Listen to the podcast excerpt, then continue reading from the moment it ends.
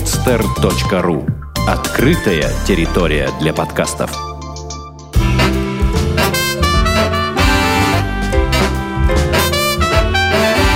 Многоэтажная Америка. Городские истории далекого континента.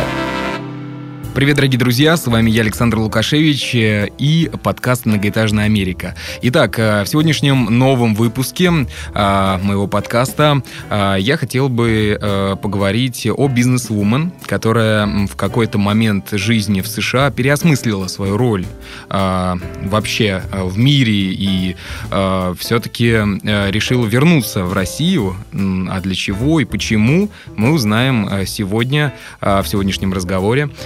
Итак, в гостях у меня Елизавета Бабанова, ей 32 года. А, Елизавета а, родом из Иванова. А, итак, Лиз, привет. Привет, Александр. А, Лиз, ну расскажи, э, наверное, в первой части программы я хотел бы поговорить с тобой о э, твоем прошлом, американском прошлом. Все-таки э, подкаст называется «Многоэтажная Америка», и в нем мы рассказываем слушателям об интересных историях в Соединенных Штатах, интересных городах, каких-то интересных событиях или бизнес-историях в Соединенных Штатах, которые так скажем, совершают или делают наши соотечественники, или не обязательно разговариваем еще и с э, иностранцами. А сегодня хотелось бы поговорить с тобой, потому что, на мой взгляд, ты интересная личность. Э, особенно интересно произошло э, то, о чем я говорил в самом начале, то, что ты уехал из США. Но об этом позже, а сейчас расскажи, как ты там оказалась впервые. Когда мне было 15 лет, я участвовала в конкурсе по программе Freedom Support Act.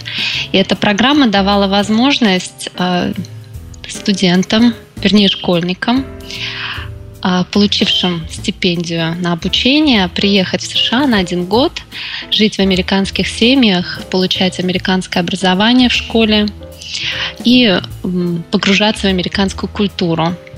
Эта программа была сделана для того, чтобы познакомить, наверное, вот новое поколение, которое подрастало после того, как э, закончилась холодная война, с капиталистическим строем, а, с бизнесом, с э, американским подходом а, к политике, к экономике.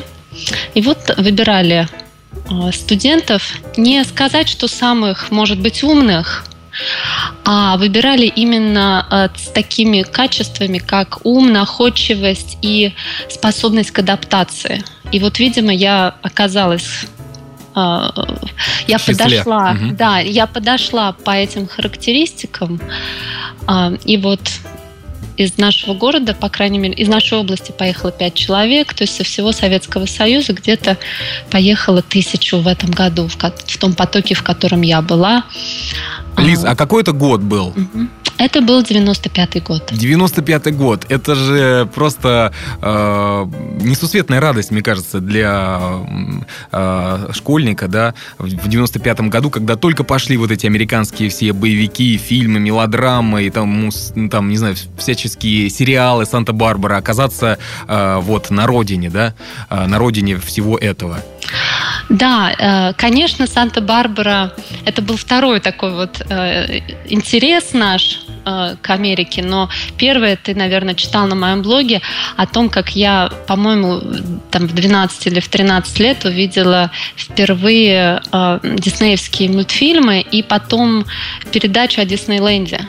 И вот я начала мечтать о том, что я когда-нибудь обязательно попаду в это место.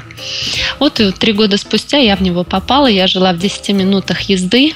А, я жила в городе Чина. Это э, как раз вот граничащий город с Энахайм, в котором Диснейленд калифорнийский. От Санта-Барбары я там была буквально в двух часах. Отлично. Вот довольно быстро эта мечта у меня осуществилась. Угу. А вот можешь ли ты вспомнить свои первые ощущения, когда вот э, в 15-летнем возрасте ты оказалась, получается, одна э, в другой стране, с другим языком, э, так еще и в той стране, из которой вышли твои любимые мультики, так скажем? А, ну, знаешь, вот у меня как, как-то по жизни не сразу все получается. И мне для того, чтобы даже к какой-то мечте прийти, даже когда она вроде бы вот у меня в руках, потом начинается какая-то череда препятствий. А, я все время, когда у меня начинает это происходить, я вспоминаю э, свою, одну из своих любимых книг из детства. Это «Алхимик», который должен был там пройти массу испытаний, прежде чем вот это свое сокровище найти. Вот так у меня произошло, в принципе, с этой поездкой. Я очень мечтала, я стремилась, э, я, я выиграла этот конкурс. И когда я приехала, первый был первый день это просто вдохновение, что вот я здесь. Но у меня а, была не очень хорошая семья приемная. Она была настолько дисфункциональная, и все там было перемешано. А что это, что это а, значит, а, вот э, простым а, ну, языком? Вот, ну, угу. рассказываю. Маме там 42 года, и она работает эм, официантом. Я очень уважительно отношусь к этой профессии, но смотря, что ты дальше делаешь с этой жизнью. То есть ты можешь работать официантом там, в каком-то очень элитном ресторане просто потому, что ты любишь это дело. И я встречала массу таких вот официантов, от которых ты просто получаешь такой положительный заряд энергии и уходишь с этого вечера, с этого ужина, а, ну, как будто ты пообщался с прекрасным человеком, там, с какой-то звездой. Есть такие официанты, то есть звезды своего дела, звезды в своей профессии. А есть как официанты, которые просто не, не нашли себя в этой жизни, и они как-то перебиваются. Угу. Вот это был такой вариант. А, а как видимо, это отражалось для... на тебе? Ну вот, видимо, для того, чтобы заработать, она еще вышла замуж за там 20-летнего мексиканца, и вот это, была, это были мои родители. То есть папа вот это мексиканец жесть. 20 лет, мама американка 42 года. Потом у нее была дочь, которая не жила с ней, потому что, ну, по каким-то причинам она жила у ее сестры. Дальше у нее был сын, который служил в армии, которого выгнали, потому что он там распространял наркотики, и он пришел жить к нам. А еще у нас жила девочка из Колумбии, которая осталась с прошлого года у них. Класс, у мне которой, нравится. И у которой э, дядя был какой-то там тоже наркомпарон, э, и ее заслали с Колумбии, чтобы ее там не похитили.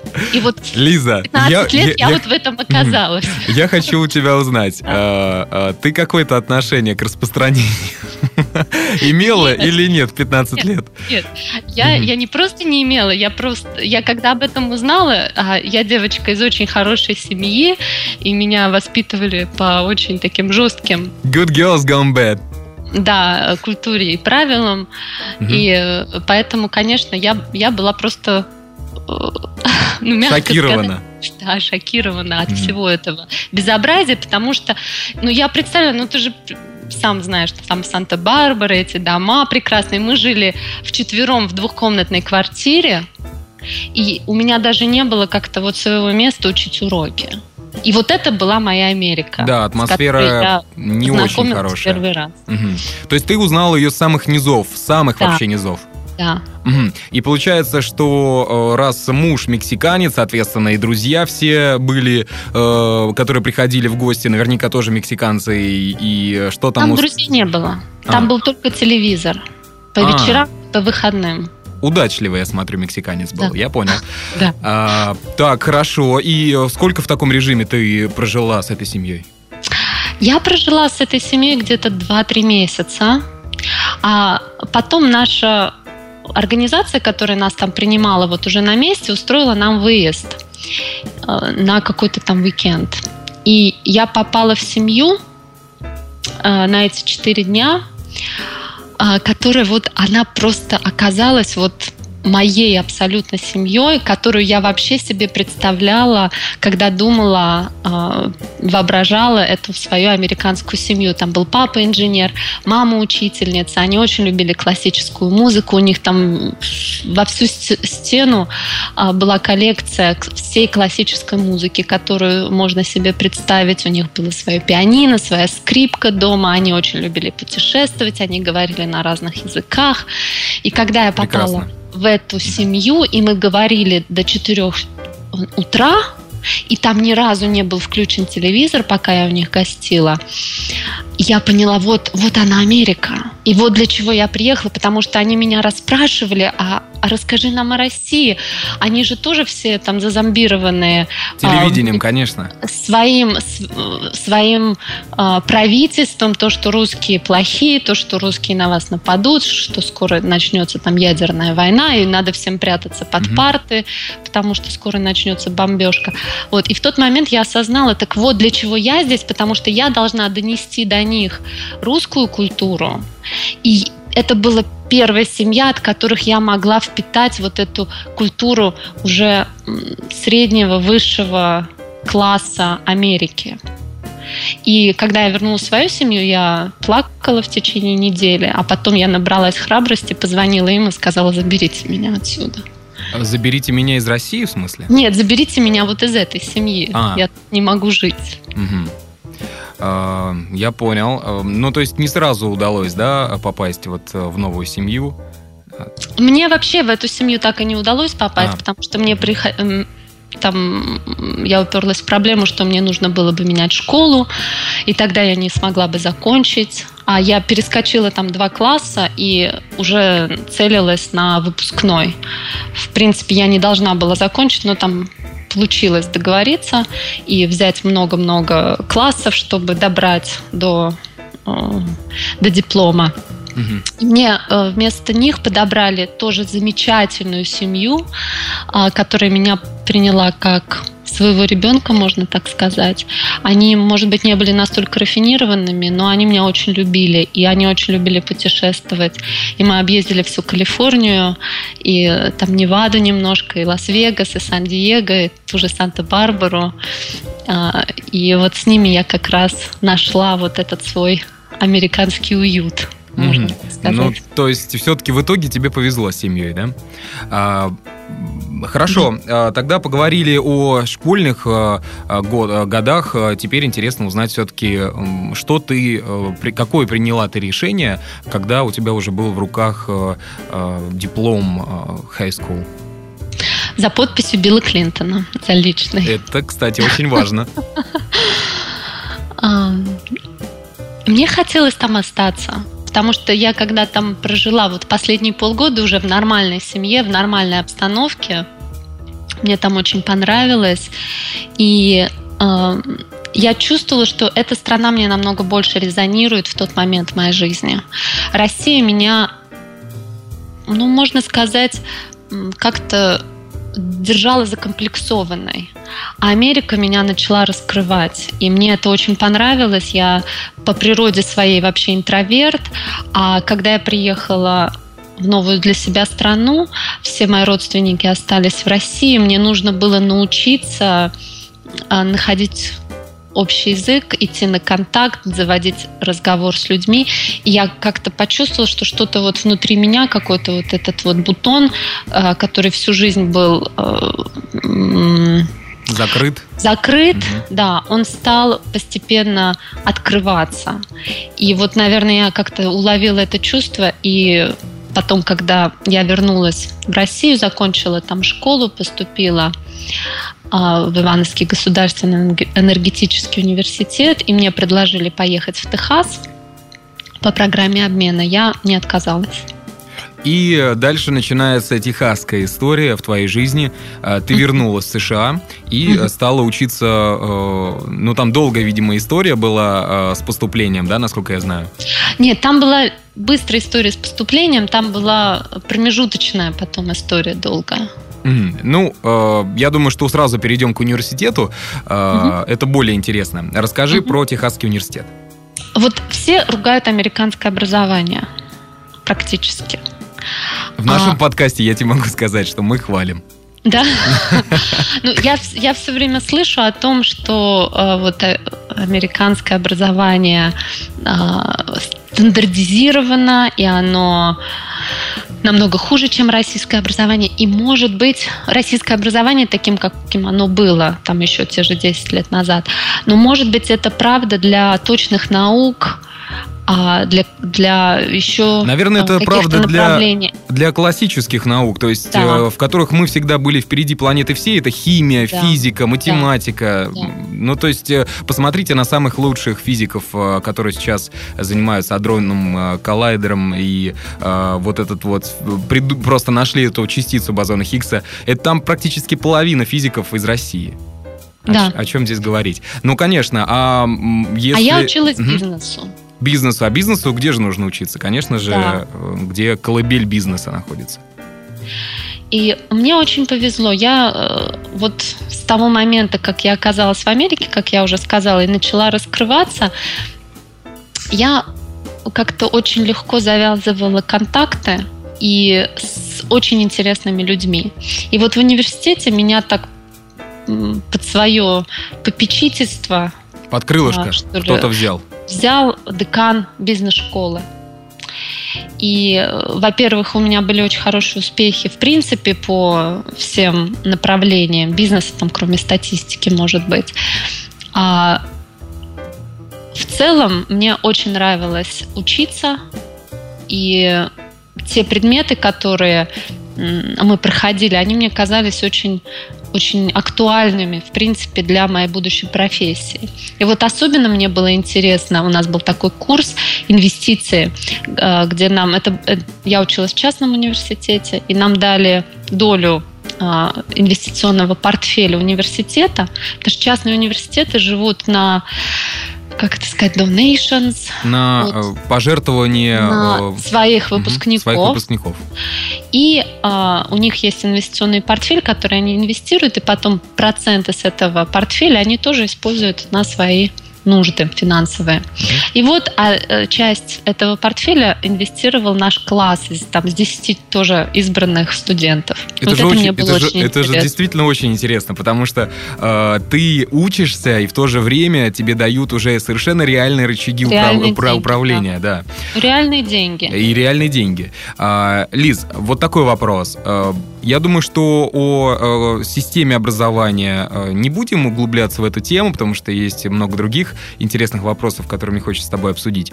Но э, все-таки, э, вкратце, ты можешь сравнить обучение в Иваново, ты все-таки получила диплом Ивановского энергетического государственного университета, и обучение в Техасском. Кстати, мы не назвали его, его наименование этого университета. По-английски он звучит как Texas Wesleyan University. Да. И э, вот получается в, вот этот Техасский университет, если сравнить, и твой Ивановский. Mm-hmm. Ты можешь э, какие-то э, принципиальные вещи нам рассказать? А, я не могу а, это, для меня это не параллельные вещи, потому что я не училась там год в этом и год в этом университете. Я приезжала в российский вуз и просто летом сдавала экстерном экзамен. И ты можешь себе представить, как я их сдавала. Я понял. есть, как там, все сдавали? За, за неделю-две там что-то почитать, подготовиться. Благо, э, мне очень способствовали наши преподаватели. Они со мной занимались, немножечко меня натаскивали. Но потому что я очень хорошо училась в Америке, потому что у меня там была стипендия на обучение, мне нужно было высочайший балл держать. Угу. Они все знали, что я умничка, и со мной все в порядке, не надо мне вставлять палки в колеса. То есть вот с этой точки зрения э, для меня вообще русское образование так вот оно... И не открылось, да? Не открылось, но я могу сравнить а, то, что получается на выходе. А на выходе тот вуз, который я закончила, он готовит очень э, толковых и достаточно трудолюбивых молодых людей. Это э, российский или... Да, это российский. Угу. Это российский.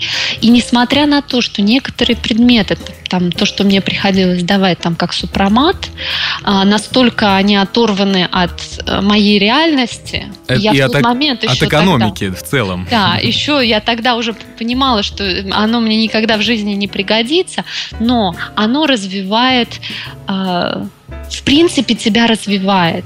А самое главное, самое главное для тебя в процессе обучения это даже не набор знаний, а это развить мышление, развить свой масштаб личности, развить кругозор.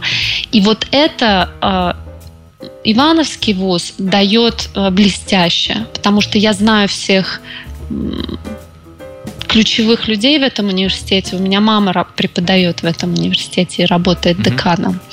И это люди высочайшего уровня.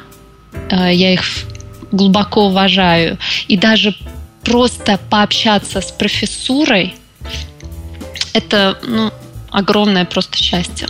Но американская профессура мне настолько э, интересна, насколько и русская профессура. И вот если сравнивать уровень администрации, уровень профессоров, то я бы их поставила э, на, на один на уровень. одну ступень, да? На одну ступень. А вот кто получается на выходе, я бы, наверное, даже поставила наших студентов выше. Потому что больше все-таки, больше наш вуз заставляет думать. Американский вуз заставляет тех думать только, кто очень хочет научиться думать. А наш, по-моему, наш вуз заставляет научиться думать даже тех, кто не очень хочет. Ну, э, да, я, кстати, вот э, сложно не согласиться с твоими словами, э, но я могу сказать, что многие гости говорят об обратном и говорят о том, что э, все-таки в Америке готовят более узко заточенных специалистов э, на конкретную какую-то область. То есть это либо бизнес-администрейшн, это какой-то медик э, тоже очень узко заточенный, то есть это какой-то хирург. И очень много лет отдается обучению, очень много месяцев летних они проводят в медицинских учреждениях, работая за копейки, чтобы получить хоть какой-то опыт. И действительно, вот мы обсуждали, по-моему, это был третий или четвертый подкаст про Бостон с Евгением Борисевичем, который учится в Гарварде э, на финансах, по-моему. Э, вот мы с ним обсуждали проблему обучения э, и пришли к выводу, что действительно в России университетское образование, классическое университетское образование э, расширяет твой кругозор, дает тебе э, начальные знания по огромному аспекту э, так скажем, направлений, да, и дальше уже, если вдруг тебе в жизни это пригодится, ты уже можешь, э, основываясь вот на этом фундаменте, что-то строить для себя. А американская система, ты уже сам на первом, на втором, на третьем курсе выстраиваешь э, э, тот фундамент, который у тебя будет в дальнейшем. Может быть, э, в основном это правда, наверное. У меня это было не так. Угу. Когда я начала работать, ничего, что я учила, практически я не применяла. Мне все я изучала по-новому. Это в Америке? Да. То есть, э, получив образование Техасского университета, ты мало что применяла в жизни? В профессии.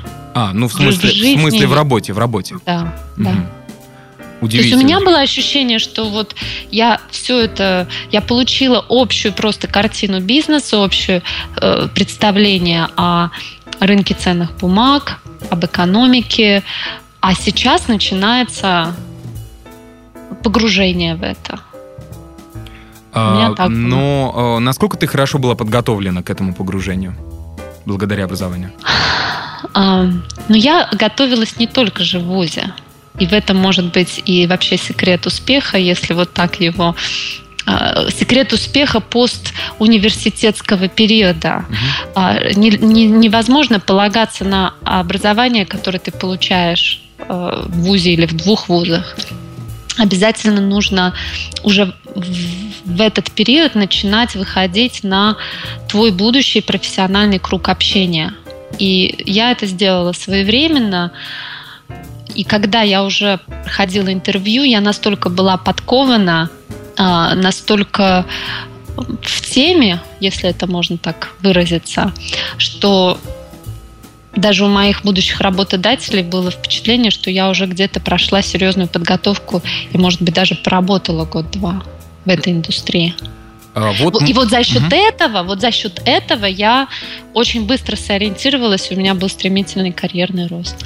Вот как раз-таки мы подошли вплотную к одному из самых интересных вопросов. Это карьера, карьерный рост э, в Соединенных Штатах, имея за плечами университетское и школьное образование э, Америки.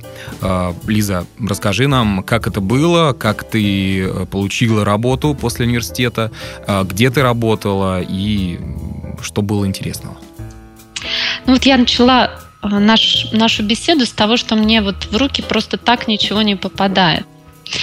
Я работу искала очень долго. После того, как я закончила университет, 9 месяцев я искала работу, с которой я хотела бы стартовать свою карьеру э, на full time, как говорится в Америке, то есть на полную ставку. Uh-huh. А пока я искала работу, а американцы очень правильно относятся к поиску работы, как вообще к работе на полную ставку они называют. Это поиск сам а, представляет из себя. Но я еще параллельно проходила практику в инвестиционной компании, поэтому я где-то 30 часов работала и 20 часов, может быть, 30 часов в неделю именно э, искала для себя вот работу своей мечты. То есть у меня была какая-то идея фикс, что я должна что-то очень крутое для себя найти. Э, и в результате я вышла на интересных людей, меня ввели в круг инвестиционной индустрии США, которая называется hedge fund industry. То есть это люди, которые работают в хедж-фондах, а хедж-фонды, ну, пока еще на сегодняшний момент это считается самый высший слой инвестиционных компаний, а, так как у них минимальный вклад это миллион долларов для индивидуального инвестора и 5 миллионов долларов для корпорации или какой-то фирмы. А если это там пенсионный фонд, то 100 миллионов долларов был, была миллион, минимальная инвестиция в нашей компании. Я представляю, как у тебя тряслись руки на первом собеседовании в эту компанию.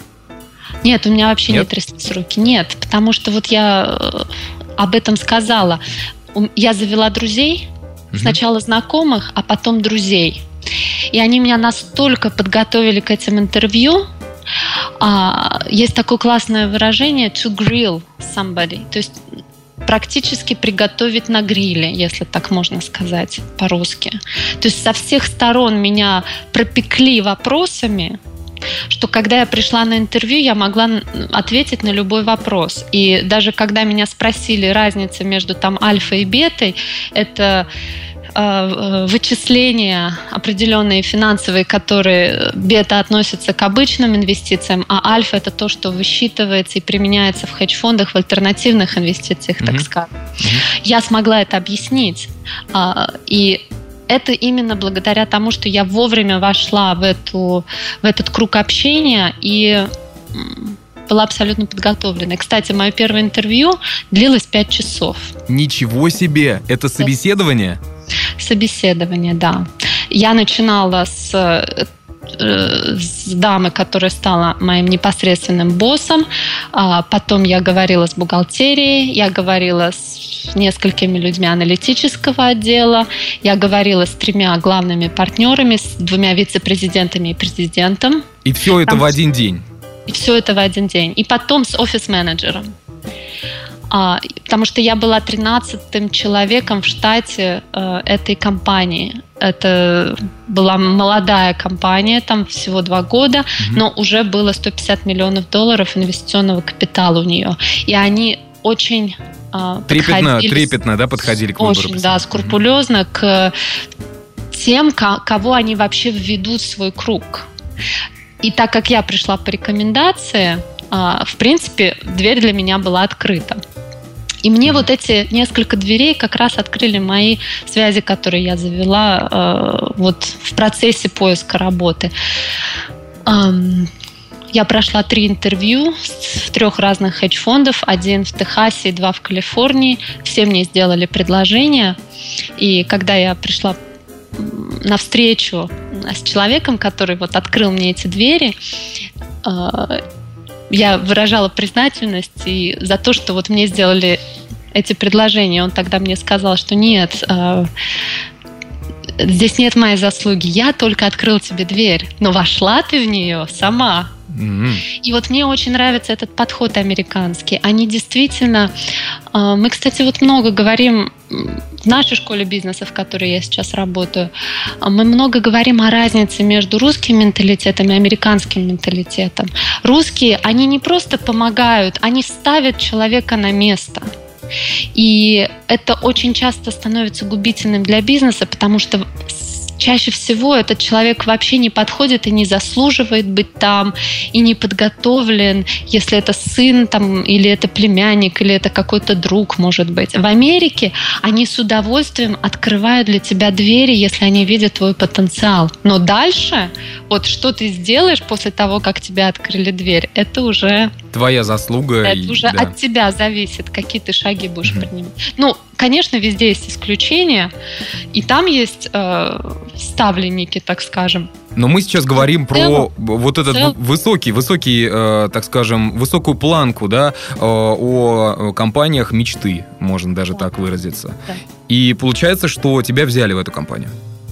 Да, вот мне сделали предложение в трех компаниях. Я очень долго сомневалась, потому что я очень люблю Калифорнию, мне хотелось там жить, но в Техасе была очень перспективная работа, и это был развивающийся фонд, и еще маленький коллектив, и я понимала, что я просто могу стать частью чего-то очень большого. И действительно так и произошло. За три года мы со 150, там, 170 миллионов у нас было, до 4,5 миллиардов выросли. Вот а, это да. капитале. Это еще раз за какое время? За три, за три года. Ну, это очень, это такой стремительный рост, можно сказать. Да, да. И как, э, ну, самое интересное в этом всем было то, что когда компания растет, очень многим людям приходится делать разные вещи. То есть, когда уже компания большая, есть позиции, есть структура, есть э, четкая... Э, Делегирование полномочий.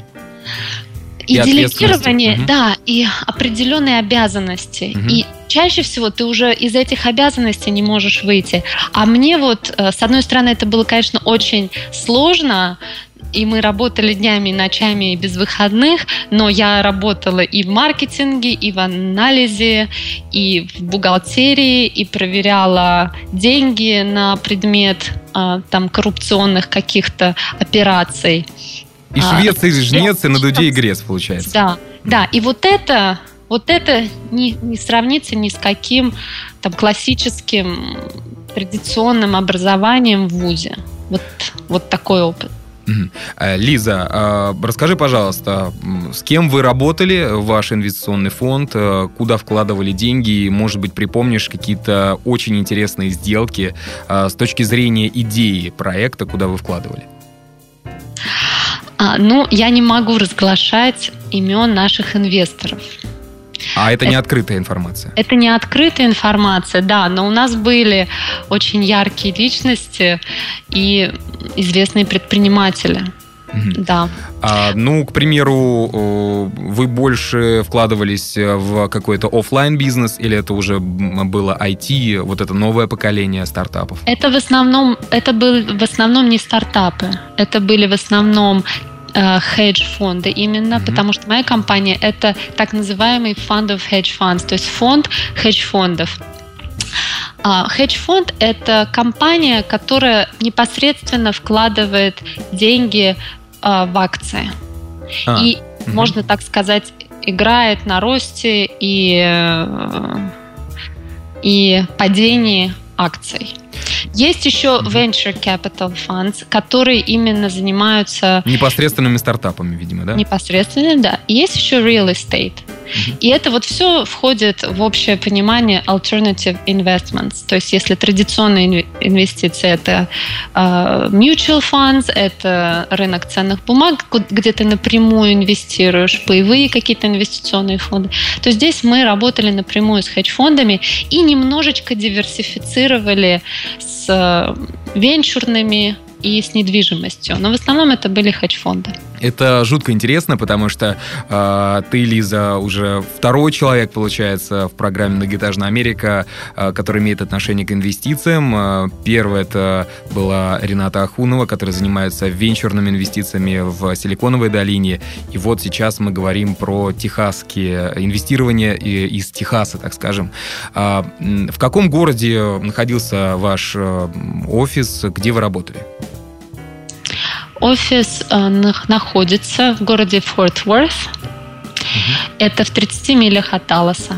И Даллас и Форт Уорт как раз объединены общим аэропортом, DFW называется. И э, как тебе жизнь в Техасе? Насколько я знаю, там же дикая жара практически круглый год. А, да, меня вот когда американцы спрашивали об этом, я такой ответ однажды у меня родился, и потом я его все время использовала, что я, я в любой момент предпочту техасское лето русской зиме.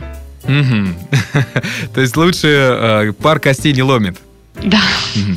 Тем более там всегда охлаждение и в машине, и в офисе. Ясно. А в парке я там выходила в 5-6 утра побегать, и очень, очень хорошо бегать по утрам. И там еще, можно так сказать, свежо в это время. А, ну, а вот а, Техас все-таки это м, штат, который находится в непосредственной близости с границей Мексики. А, не, не, напрягало, так скажем, а вот э, преиму, преимущественное население, это латиносы, да, которые там есть? А ну, они не преимущественные, их там примерно половина. Угу. Мне вот очень нравятся мексиканцы. На мой взгляд, они настолько близки латинская вообще эта культура близка нашей культуре.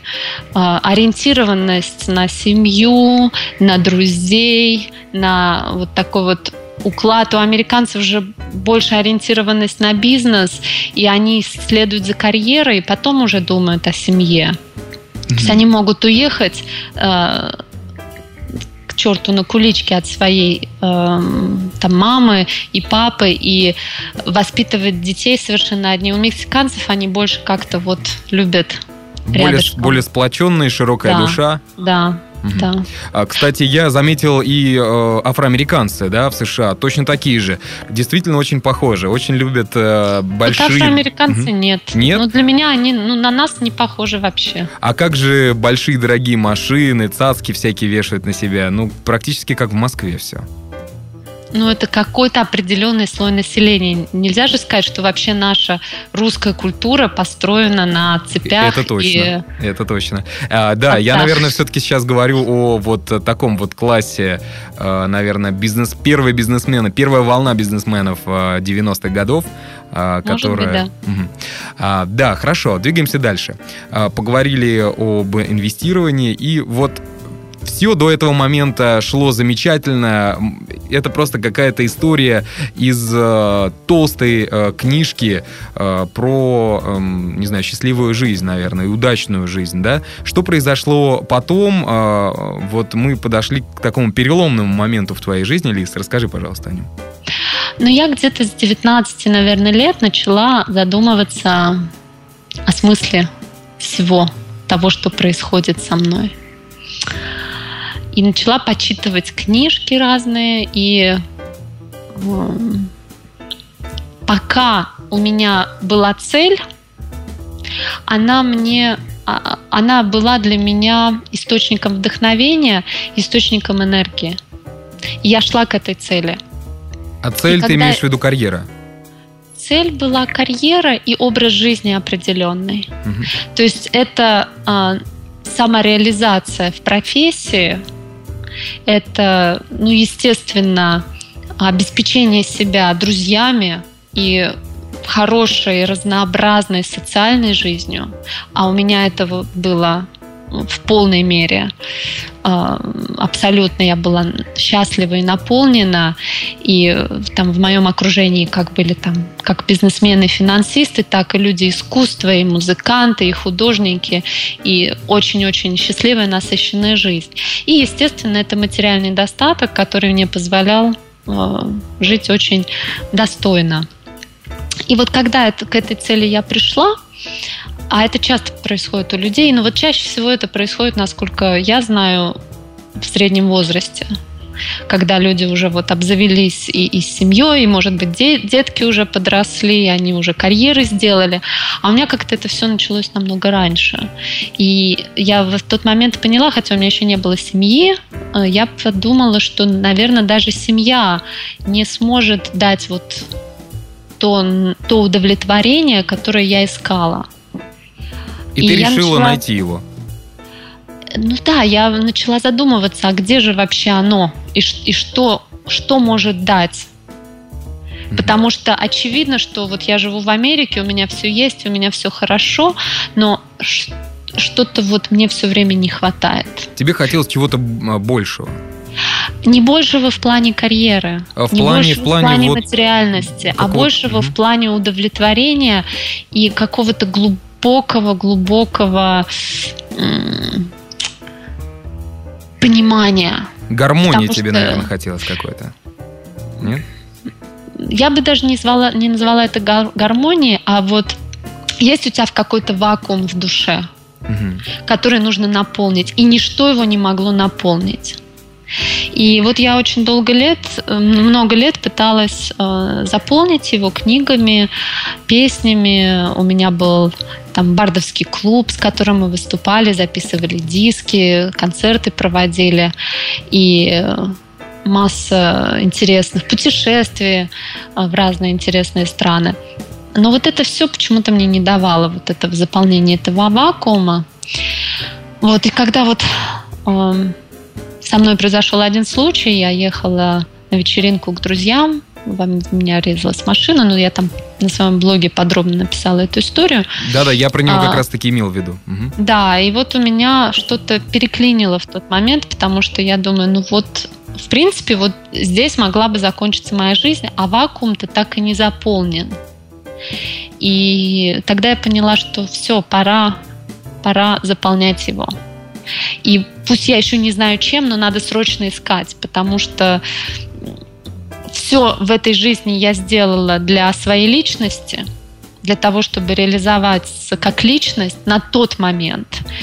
А вот для души, видимо, я сделала недостаточно. Ты знаешь, Лиз, я, извините, я прерву. Э, Я сейчас вспомнил э, биографию Стива Джобса, э, вот книгу буквально недавно читал, и там Мгм. как раз-таки в начале его пути, да, пути к э, вот этому бешеному успеху в IT, э, там он э, получил первую свою работу, и что-то произошло вот тоже в его голове, он решил искать ответы на какие-то свои вопросы в Индии.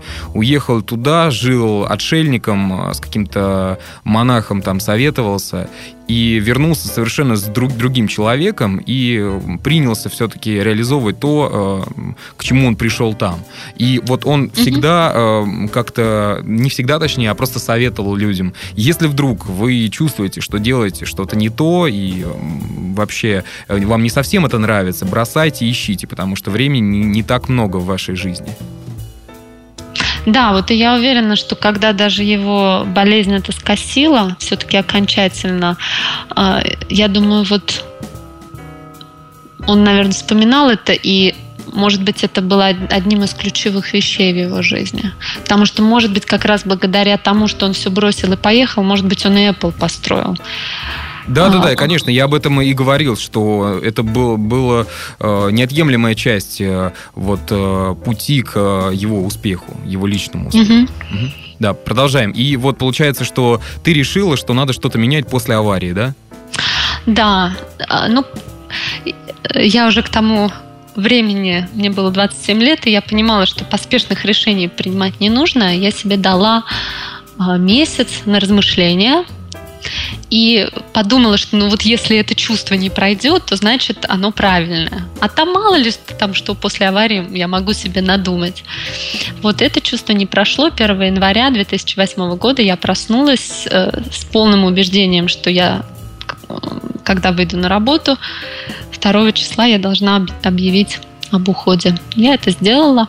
Все, наверное, Мгм. были просто в шоке. Все были в шоке, особенно мои друзья, которые Которые считали, открыли дверь? меня- Нет, ну и не, не только которые открыли дверь, которые просто наблюдали за моим а, непростым вот этим восхождением. Э, Я же не обо всех препятствиях рассказала, только Мгм. там о нескольких, но было очень много препятствий. Они думали, они мне говорили, ну ты же вот, ну у тебя же все получилось, зачем ты саботируешь свой успех? То есть для них это был абсолютный саботаж э, с их точки зрения, и они крутили пальцем у виска и говорили мне, что я сошла с ума. Ну, то есть в их э, систему ценностей совершенно не входило, да, твое- не вписывалось Да. твое решение. Так, и ты Да. приняла решение, и что было дальше? Ты собрала вещи и уехала? Да, я собрала вещи, распределила их по друзьям, многое раздала.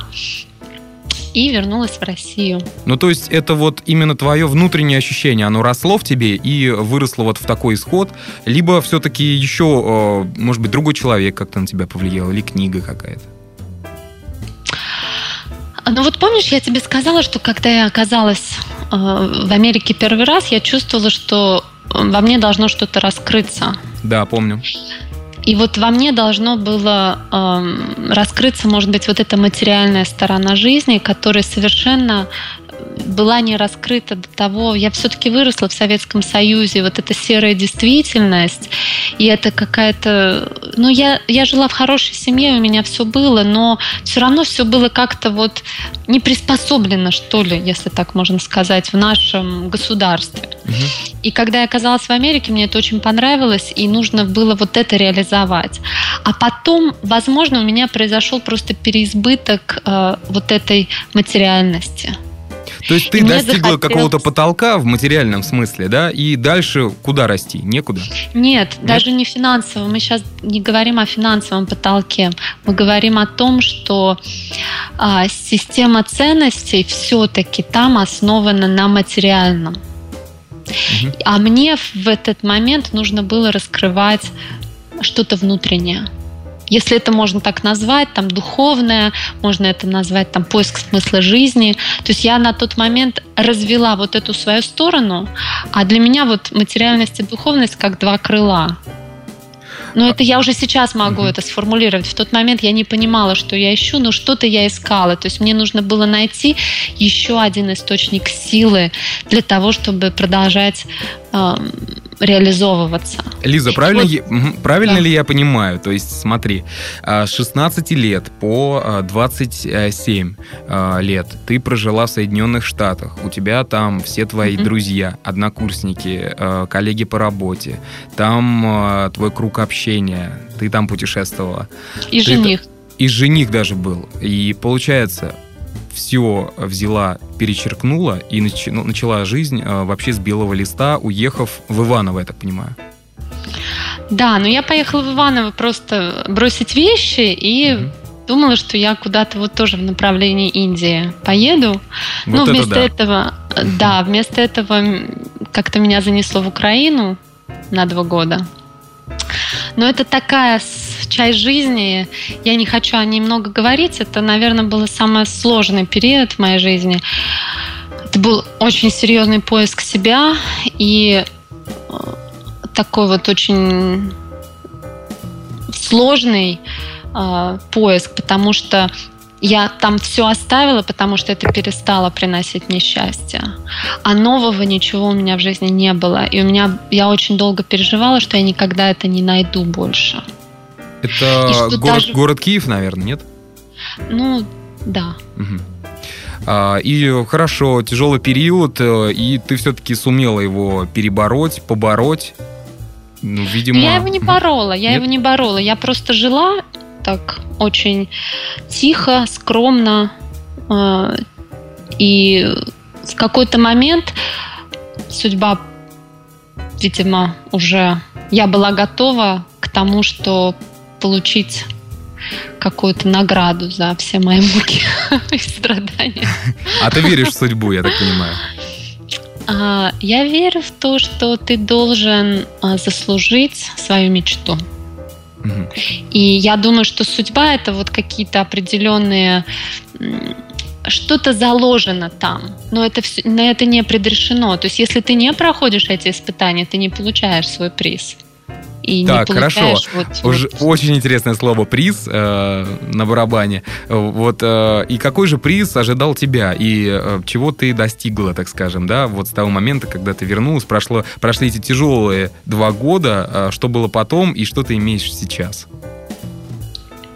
Я встретила человека, который впоследствии стал моим бизнес-партнером, э, моим учителем, моим другом, а, который вот на тот момент был первый человек в моей жизни, я больше таких людей не знала тогда, а, у которого было оба крыла развиты очень хорошо. И вот эта духовность и материальность. То есть А бизнесмен реализованный, с одной стороны, и с друг, со второй стороны, он понимал, для чего он это делает.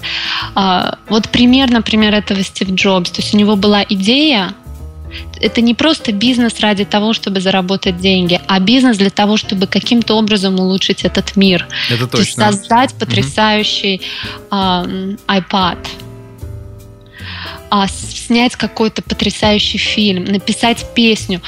И когда человек э, умело балансирует на этих двух составляющих, на этих двух направлениях, он э, успешен и во внешнем мире, и он находит вот это счастье и абсолютную самореализацию в себе.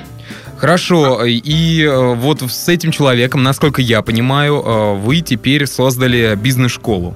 Да. Угу. Вы там преподаете вдвоем? Я не преподаю, я только ей руковожу. А, ну то есть административная часть. Угу. Угу. А, ну, можно вкратце тогда узнать, а, чему учите? Да, мы учим предпринимательству, менеджменту, лидерству, личностному развитию. Такие темы, как личная сила, а, основные категории жизни. Мы постоянно говорим о том, что жизнь состоит из четырех а, главных сфер. Это здоровье, это отношения, это деньги и личностное развитие, естественно. А, и мы учим наших студентов а, гармоничному развитию во всех этих направлениях. То есть человек должен понимать, во-первых, ради чего он это все делает, ради чего он живет, мы не говорим, ради чего он. Он должен сам для себя это найти. Но это очень важно ответить себе на этот вопрос. Потому что если ты себе на этот вопрос не отвечаешь, в принципе, каждый человек получит то, что получила я в свои 27 лет. То есть ты работаешь, работаешь, работаешь, потом получаешь это и думаешь, а, а, а что теперь? И для чего мне это вообще нужно было? А когда ты себе отвечаешь на вопрос «зачем?» и потом подчиняешь все в своей жизни этому вопросу, и начинаешь либо строить бизнес, либо развивать свою карьеру. То есть не обязательно ты должен стать бизнесменом и создать какой-то продукт. Ты можешь работать в классной компании, которая тоже а, имеет а, какую-то хорошую цель по улучшению этого мира. Угу. И даже когда тебе вследствие приходит успех и деньги, это тебя не развращает и это тебя не демотивирует, а это тебя, наоборот, еще больше вдохновляет на следующее, на следующее, на следующее. Благодарит. Э, цели. Угу. А, да, Елизавета, а, получается, что вот этот вакуум, да, который у тебя был в США, ты заполнила а, тем, что участвуешь в такой созидательной деятельности, да, в обучении людей э, вот э, бизнесу и вообще, э, то есть получается, я насколько понял, вы э, учите людей, как этот вакуум заполнять. Как заполнить вакуум и как создать, если ты хочешь создать бизнес, и как стать э, профессионалом в своем деле, и как выйти на следующий уровень развития у нас разные студенты разного масштаба и разных уровней, и все они от 18 до там, 65 лет, они находят для себя ценное а, в нашем учебном заведении. А, Лиза, ну что, мы подошли э, к завершению нашего выпуска, и хотелось бы в конце вот э, все-таки спросить, я у всех гостей спрашиваю об этом, а, Подумай, пожалуйста, вот э, если, может быть, тебе удобнее, так закрой глаза и представь э, вот Соединенные Штаты, да, твою жизнь э, до приезда обратно. И какие три картинки у тебя всплывают в голове, когда ты думаешь о Штатах? Ну, я в июне, я 1 июня вернулась из Америки. Угу. Я провела полгода на Гавайях. Это была очень моя давняя мечта. А, когда я туда ездила несколько раз, на недельку, на один остров и на второй, я всегда мечтала вернуться и пробыть там хотя бы месяц. И вот когда я начала работать а, в школе бизнеса, это онлайн-школа, у нас вся команда работает онлайн, мы можем работать из любой точки мира. И э, я тогда для себя решила, а почему бы мне не пожить на Гавайях? Как раз пришло то время, где я могу себе это позволить э, жить и работать с этого острова. И вот первая картинка, которая возникает, это вот тоже реализация одной из моих давних, э, давней мечты пожить на тропическом острове и при этом работать и строить любимое дело.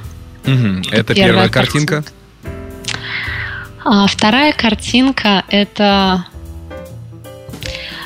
самый, наверное, такой религиозный опыт, если можно так выразиться, который у меня был в Америке. Это а, восход над а, Большим каньоном в Аризоне. Так, и третья? И третья картинка – это мой любимый город Сан-Франциско. Угу солидарен с тобой в этом. Ни разу не был, правда, но очень много наслышан. и обожаю фотографии из этого города, а также видео. А, да, и следующая рубрика — это три сайта, которые нравятся тебе. Ты их довольно часто посещаешь, и э, желательно англоязычные. И ты можешь э, посоветовать их нашим слушателям. А, ну, конечно же, э, помимо общеизвестных Facebook, Twitter и тому подобное. Я практически каждое утро начинаю с New York Times, www.nytimes.com. А, мне очень, так как у тебя блог о, связан с путешествиями, угу. не блог, а у тебя подкаст. подкаст связан с путешествиями, там есть очень хорошая рубрика «36 часов в каком-то городе. И я, когда куда-то еду, даже если это не 36 часов я буду там проводить, я всегда смотрю на эту страничку. Они там дают очень интересные ценные рекомендации, которые нестандартные, ты не находишь в обычных э, книжках. Обязательно посмотрю, спасибо. Второй? Э, второй блог я рекомендую. Это блог моего друга. Он называется seekingshangri-la.com. То есть поиск Шангрилы. Это угу. мой хороший знакомый, а, который два года путешествовал по всему миру и посетил огромное количество стран. Он очень хороший писатель, потрясающий фотограф, и на английском языке, естественно, а, очень глубоко описывал свой опыт. Причем он такой у него очень внутренний опыт, очень, очень там много красок, угу. красок, да. И третий блог, который я рекомендую. Это мой любимый вообще блогер американский. Сейчас он немножечко поисписался, и вот последние статьи у него не такие интересные, но если начать вот с его старых статей и статей там двух-трехлетней давности, они очень интересные. stevepavlina.com ну что ж, э, это была Елизавета Бабанова э, в программе «Многоэтажная Америка». Лиза, тебе спасибо огромное за твое время. Насколько я знаю, ты сейчас находишься в Болгарии вместе с бизнес-школой. Э, то есть занимаешься своим любимым делом и отдыхаешь. Тебе удачи. Дорогие слушатели, вы также не забывайте про официальную группу ВКонтакте, официальная группа «Многоэтажной Америки» vk.com vk vk.com slash m, нижнее подчеркивание Америка, там все последние новости и обновления. А, ну что ж, с вами был я, Александр Лукашевич. Лиза, тебе спасибо. Спасибо, Александр. Пока. Пока.